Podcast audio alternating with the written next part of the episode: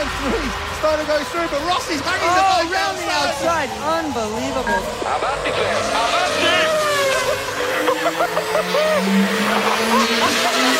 I'm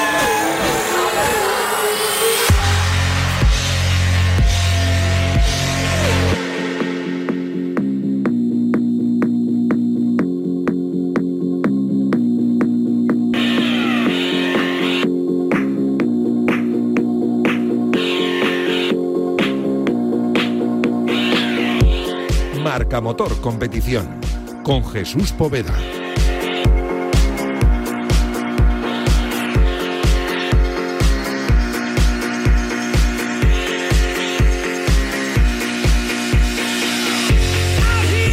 ¿Qué tal? Muy buenos días. Son las 11, son las 10 si nos escuchas desde Canarias. Fin de semana de carreras de nuevo si bien solo de MotoGP y no de Fórmula 1. Segundo fin de semana en el circuito de Los Ailes, Gran Premio de Doha que se llama este fin de semana de MotoGP, con un poleman en la categoría reina único, Jorge Martín, el rookie de Ducati. El tiempo no es para nada del otro mundo, pero pocos consiguen una pole en su segundo Gran Premio. Porque había visto en la, pizarra 3-3 que era el target, ¿no? Entonces digo 3-1 va seguro pole. He mirado el cartel y he visto que no, no estaban ni entre los tres primeros. Digo, no puede ser.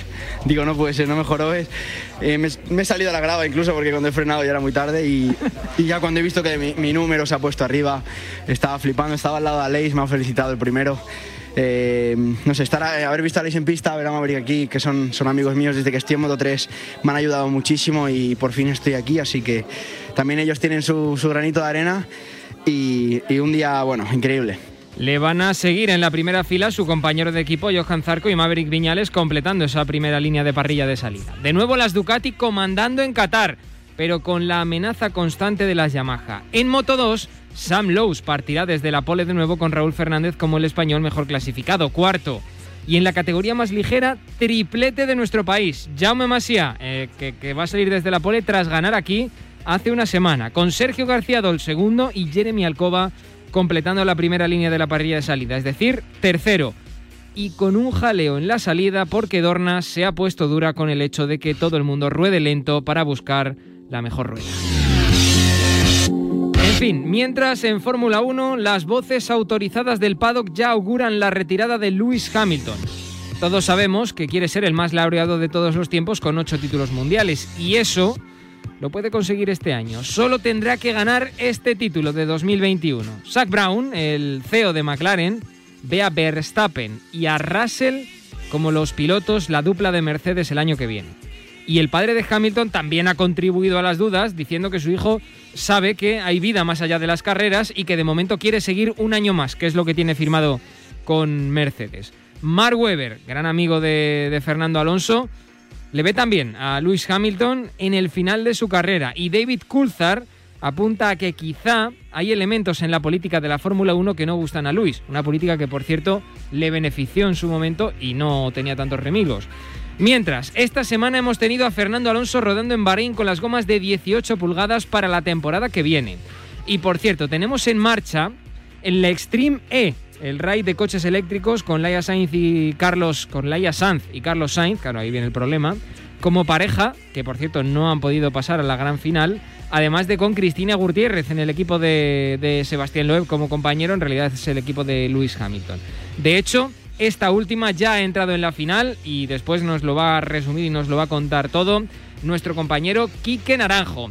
En fin, que son las 11 y 4, ahora menos en Canarias. Esto es Marca Motor Competición con la realización técnica de Julián Pereira. Abrimos gas.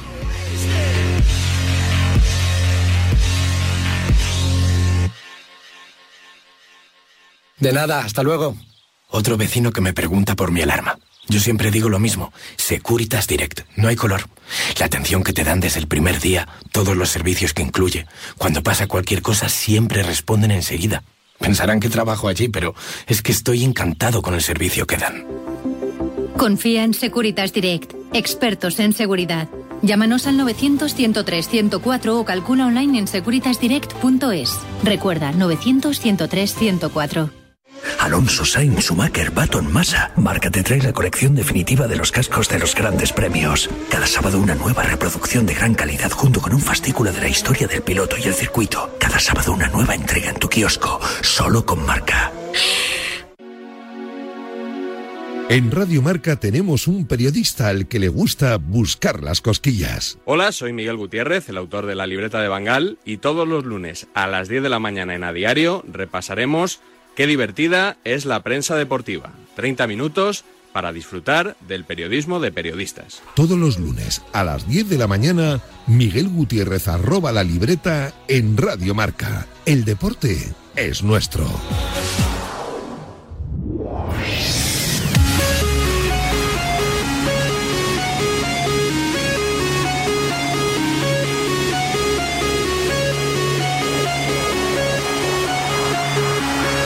Motor Competición con Jesús Poveda. Fue andar en Q2, pero hoy no me esperaba hacer pole, ¿no? Hoy cuando he parado en el crono he visto que estaba primero, digo, hostia, no ha sido tan buena vuelta, puedo bajar bastante. Eh, igual puedo hacer primera línea, ¿no? Pensaba, digo, si hago un vueltón, hago primera línea, pero pero bueno, no sé, eh, ha sido brutal y aparte ha sido un crono difícil porque estaba ahí con Peco, que no quería tirar. Me estaba poniendo nervioso porque digo, se me van a enfriar las ruedas. Al final yo no iba a tirar porque estaba primero, entonces no tenía ningún sentido de tirar de, de él. Al final me ha tocado tirar porque no había otra y no sabía tampoco el tiempo que quedaba.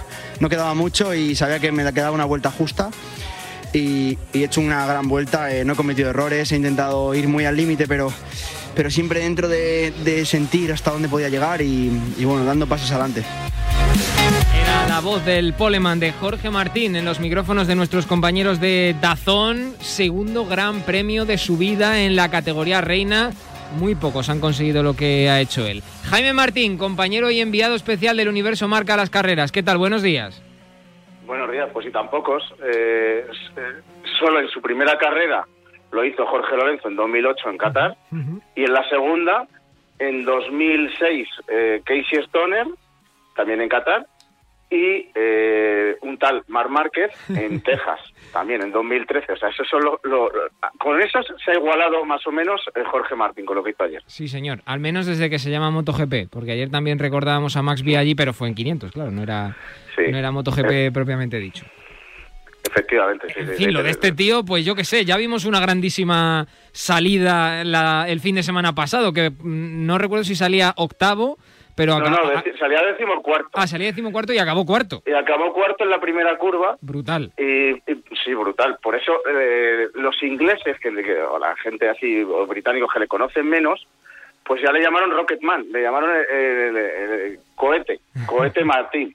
Y ya están diciendo que ha nacido una estrella. Nosotros, por suerte, ya le conocemos de antes, Correcto. ya sabemos que, que ganó la Red Bull Rookies Cup, que fue el primer español que lo hizo, eh, y que fue campeón del mundo de Moto 3 en 2018 dando auténticas exhibiciones y, y, que logró 20 poles en Moto 3. Por eso es, es, un tipo rapidísimo, que a una vuelta siempre ha ido fenomenal y yo creo que él, él, mismo lo reconoció, que estaba hasta convencido de que tarde o temprano iba a lograr una pole, porque es que es muy explosivo, pero no tan pronto, claro, no en la segunda carrera. Bueno, eh, antes de que eh, Johan Zarco el fin de semana pasado llegase a esos 362 kilómetros por hora de velocidad punta, ya se había acercado a los 360 Jorge Martín, o sea que, y, y siendo, bueno, y en los test de hecho también estuvo muy, muy cerca de batir el récord de velocidad punta, así que se ha adaptado muy bien a la a la Ducati, este piloto que eso sí, Jaime, lo que no podemos decirle a los oyentes es que esperen que vaya a estar delante porque él mismo dice que tiene 3-4 décimas de ritmo menos que los hombres de delante.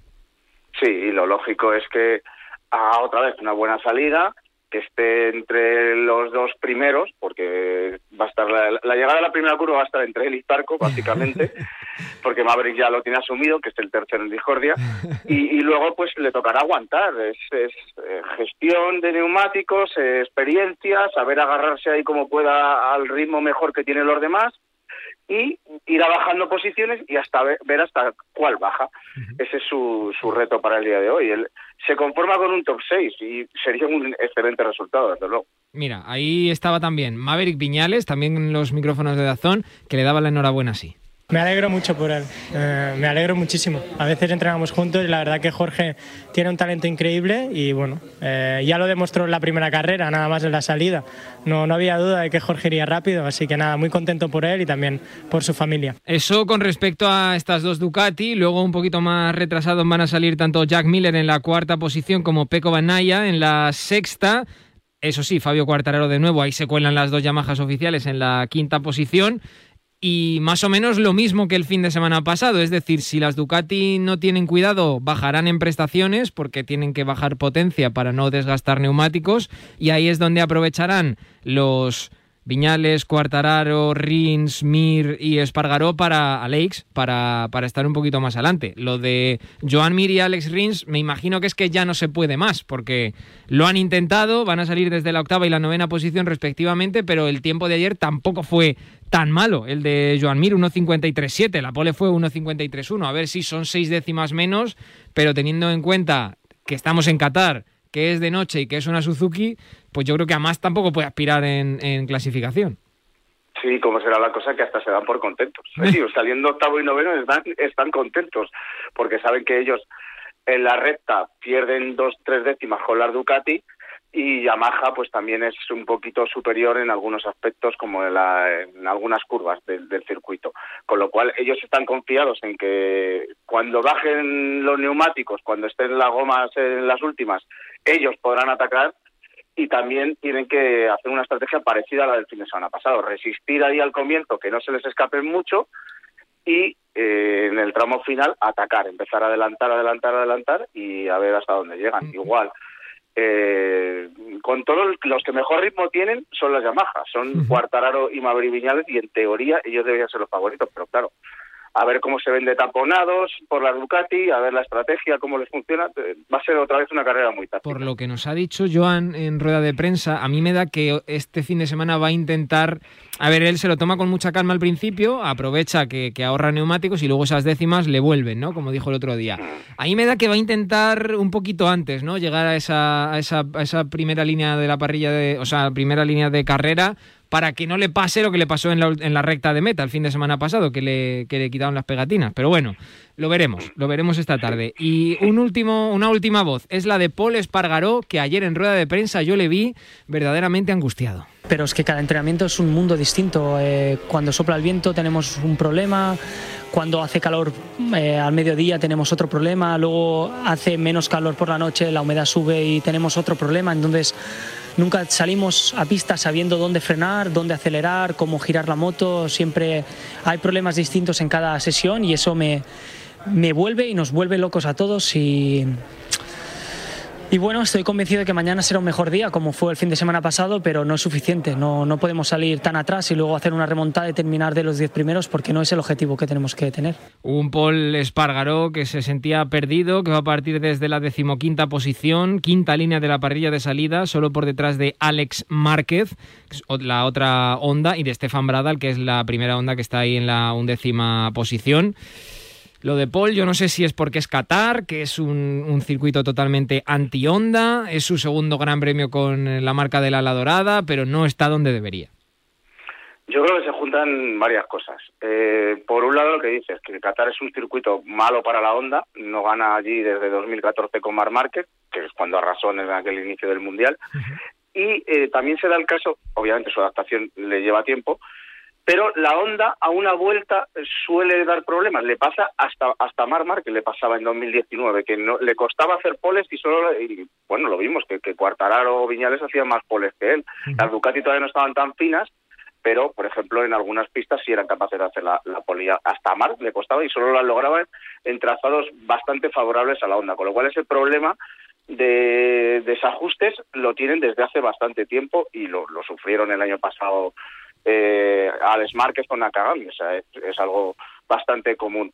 Irá mejor en carrera y tiene razón en, el sentido de que no se puede permitir salir el 15 si quiere eh, aspirar al título, que es su verdadero objetivo, porque eh, aunque sea nuevo en onda, él es a lo que aspira y lo que quiere hacer, con lo cual, por mucho que lo bueno de Mar Márquez, entre otras cosas, es que a pesar de aquellos problemas, lograba salir tercero, cuarto, lo, lo, peor quinto, y bueno, pues eso era bastante mejor para luego afrontar la carrera que no decimoquinto, que es pues otro palo en las aspiraciones de, de Espargaró. A ver cómo a ver cómo lo solucionan. Voy a añadir una voz a esta mesa de esta mañana en Marca Motor Competición, las once y cuarto, ahora menos en Canarias. Sergio Gadea, gran amigo de esta sintonía, expiloto del Mundial. Hola Sergio, ¿qué tal? Buenos días.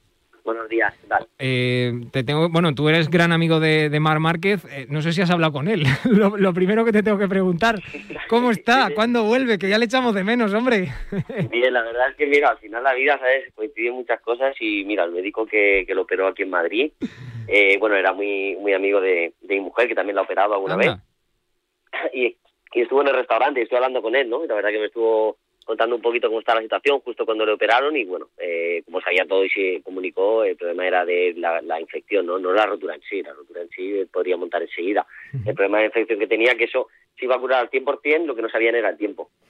Oye, pues la siguiente pregunta obligatoria es, eh, la, la operación a tu mujer le salió bien, ¿no? ¿Cuánto tardó en recuperarse? Sí, bien, bien, no, todo bien. Ella bien. Ella, bueno, ella fue en paracaidismo y se hizo bastante, pero bien, bien, está perfecta. Bueno, pues entonces eso quiere decir que también irá bien lo de lo de Marc. Eh, oye, ¿a Jorge Martín tú lo tienes tan controlado? Me imagino que sí, ¿no? Lo tengo controlado porque sigo las motos. La verdad que no he tenido la oportunidad de, de conocerlo, ¿no? En persona.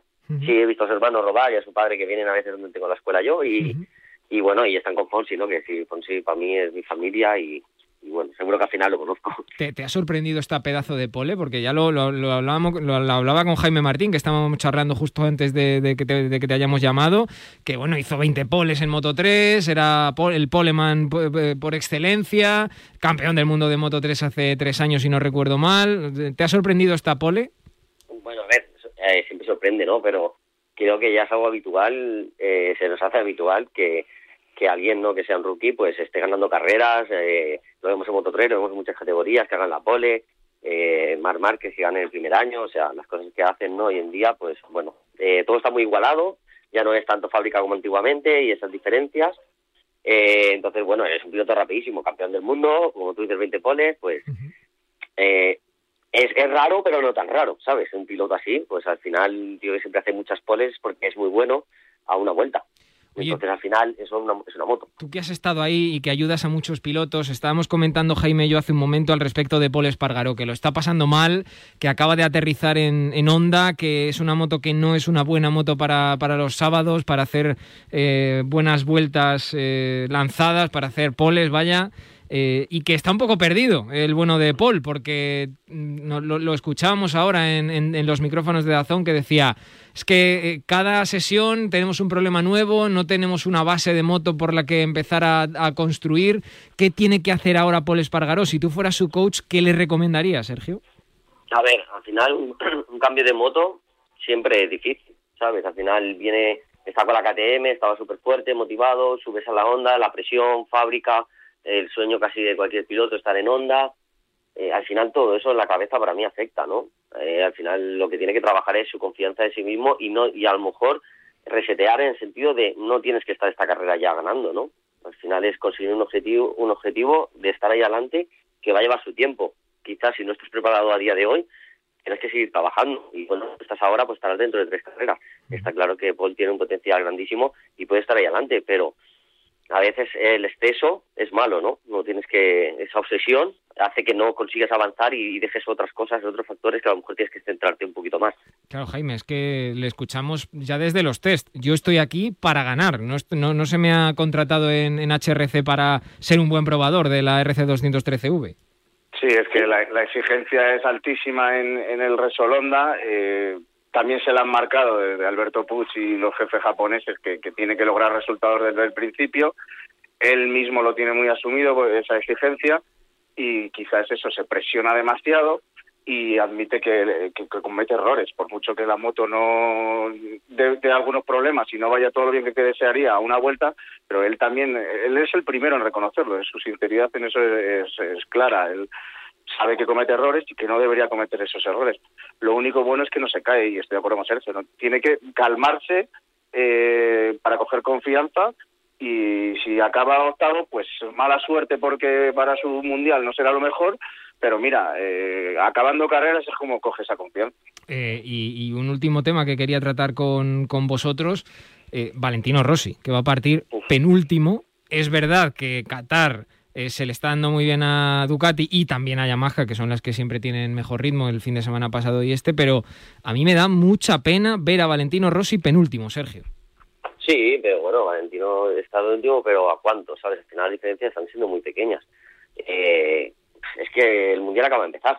Es, vamos a por la segunda carrera, mm, es muy largo el campeonato, entonces yo creo que a veces, ¿sabes? Se presiona demasiado nada más empezar, cuando al final, eh, si miramos Joan Mir, cómo empezó el año y cómo fue de menos a más, campeón del mundo. O sea, no es necesario empezar ganando sí o sí, ¿sabes? Al final parece que el que gana la primera carrera gana el campeonato. No, no, es está así, claro. el campeonato son 22 carreras, pues eh, al final sí que más puntos consigue. Entonces, eh, vamos a ver, eh, respecto a Paul, on, eh, Qatar no es un circuito para Honda. No estoy de acuerdo en que la moto, bueno, que la moto está hecha para Márquez. Eh, sí, no, o sea, me refiero, está claro que está hecha para Márquez porque él es el que estaba ahí ganando y el que ha estado desarrollando. Y está claro que la moto se hace para el que gana. Si Márquez desapareciera de ahí y está Paul y empieza a ganar, la moto se hace para Paul. O sea, entonces tampoco, ¿sabes? Creo que tampoco es una excusa y que todos se tienen que poner ahí. Valentino, pues tiene mucha experiencia, pero bueno, los jóvenes vienen apretando mucho y Valentino seguro con su experiencia conseguirá estar ahí. O sea, que no, tampoco, o sea, es un mal resultado, está claro, pero el campeonato acaba de empezar. Es que claro, ser Valentino, Jaime, eh, es, eh, es ser Valentino para lo bueno y sobre todo también para lo malo. Sí, bueno, yo creo que me quedo con unas palabras de, de, de un piloto fan, de un- uno que ha sido que le ha tenido como ídolo, que es eh, Joan Mir. Eh, decía ayer, no hay que machacar a Valentino. Y así y estoy de acuerdo, no hay que machacarle y, y lo argumentaba en que si ha sido capaz de ser cuarto en este mismo circuito en Qatar, porque ahora ya ha sido 21, mm, pues eh, vale, eh, quiere decir que tiene problemas, pero también quiere decir que está capacitado para estar con los mejores a una vuelta, incluso en carrera, porque también al principio de la carrera no estaba mal el otro día, luego ya empezó a bajar.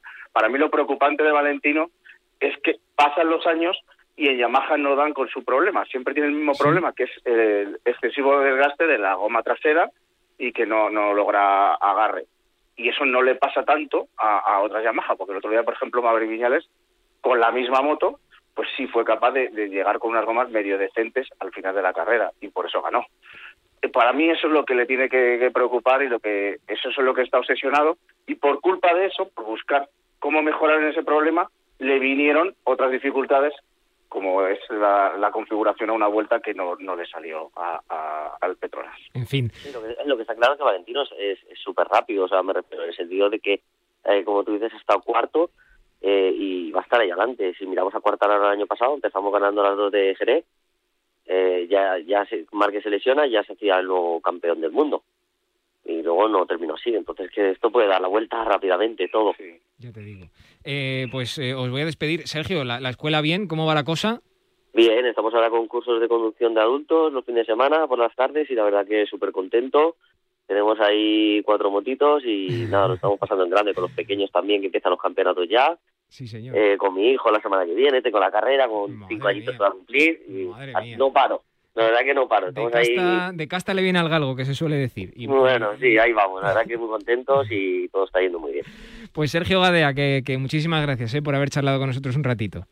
Igualmente, muchas Un gracias. abrazo para, para. Sergio Gadea. Jaime, que, que nada, te leemos esta tarde en marca.com y mañana en el Peri.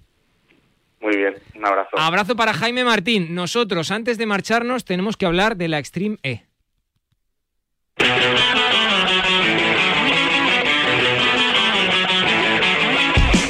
Rápidamente, Quique Naranjo, enviado especial al desierto del diario Marca y de Radio Marca. Hola Quique, ¿qué tal? Buenos días. ¿Qué tal, Poveda? ¿Cómo Oye, estás? te- tenemos la Extreme eh, prácticamente a punto de finalizar con Cristina Gutiérrez como la única española eh, con presencia en la final. Vamos a intentar explicar eh, y que nos entendamos todos cómo es esta Extreme, que para el que no lo sepa es esa, ese rally ride de coches eléctricos que no es como el Dakar, no es a lo que estamos acostumbrados. Aquí hay final, semifinal y clasificación. Sí, sí, es un campeonato muy, muy innovador en todos los sentidos, empezando por el coche, que es un todoterreno eléctrico, totalmente eléctrico, eh, no contamina, y siguiendo por los escenarios, que son parajes naturales en, en peligro eh, de daño medioambiental, y ese es un poco el mensaje que manda también el campeonato. Se corre, esta primera se ha corrido en el desierto, pero van a ir también a, a los polos, a la selva, a glaciares, en fin, eh, unos escenarios muy, muy visualmente muy chulos.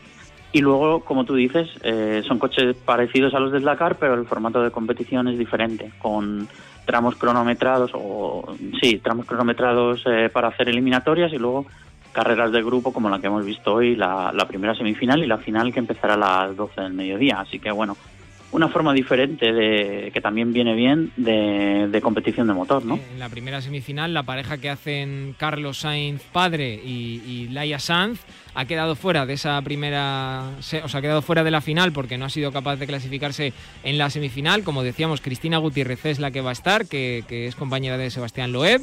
Y, y vamos a ver si, se si consigue el honor de ser la primera mujer y la primera piloto en general que consigue eh, ganar la primera carrera de la historia de Extreme E. A partir de las 12, ¿no? La final. Sí, a partir de las 12, además ahí con un poquito de morbo porque son los equipos de Lewis Hamilton y de Nico Rosberg. Eh, dos de los tres protagonistas. Y el tercero es el de Zach Brown, o sea que Uy, un poquito de Fórmula 1 ahí mezclada con raids. Bueno, está Jenson Button allí corriendo también. En fin, lo mejor de cada casa. Quique, que te leemos también en marca.com. Un abrazo, mil gracias. Un abrazo, hasta luego. Abrazo para Quique Naranjo. Nosotros nos vamos a marchar ya. Te recuerdo que tenemos Gran Premio de Doha de MotoGP esta tarde y que te lo vamos a contar en directo en marcador. A partir de las 5 de la tarde, la carrera de Moto 3 con Jaume Masia como poleman sale desde la primera posición después de haber ganado el fin de semana pasado en ese mismo circuito. A partir de las 5 y 20 de la tarde, Moto 2 con Sam Lowe's. Raúl Fernández vuelve a ser no solo rookie, el mejor, sino también el mejor español clasificado. Sale cuarto esta vez. En la fin de semana pasado salió segundo.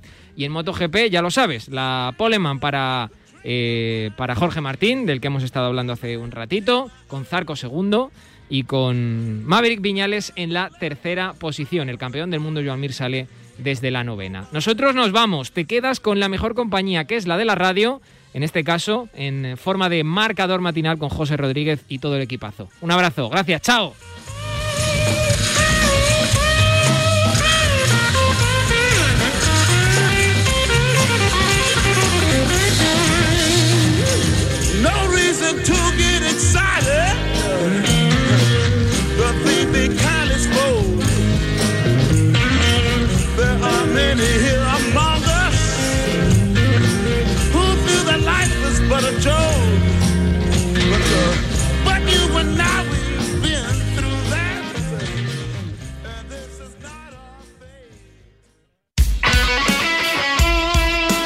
Deporte es nuestro.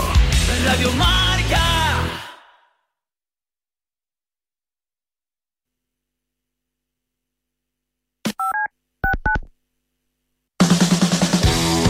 ¿Te has quedado dormido y no has escuchado la tribu de Radio Marca por la mañana? No te preocupes, ya sabes que en la aplicación de Radio Marca tienes todos los podcasts disponibles para escucharlos cuando y como quieras.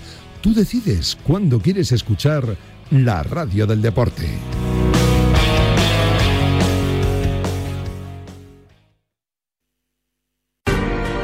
Soñadoras y soñadores del mundo, vuestro día ha llegado. Es hora de demostrar cómo sois capaces de cambiar el mundo con tan solo un poco de vuestra imaginación. Yo seré el primero en llegar a Marte. Yo construiré la casa más grande del mundo. Yo seré el rockero más guay de todos. Quiero ser piloto de MotoGP. Yo salvaré un millón de vidas. ¿Y tú? ¿Con qué sueñas? Ven a conocer cada deseo, cada sueño, cada ilusión, porque con muy poco se puede soñar en grande. Métete en www.sdespierto.es y conócenos. Fundación Soñar Despierto. Servicio de WhatsApp de Radio Marca. 628 26 90 92. Envía tu nota de audio y cuéntanos tu opinión, sugerencias y quejas. Porque tú haces la radio.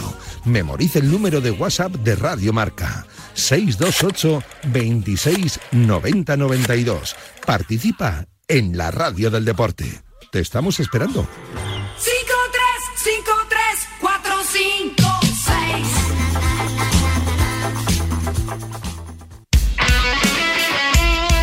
Radio Marca.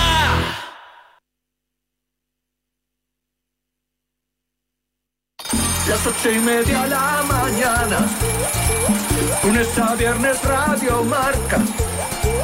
La tribu es la mejor tertulia, en a diario con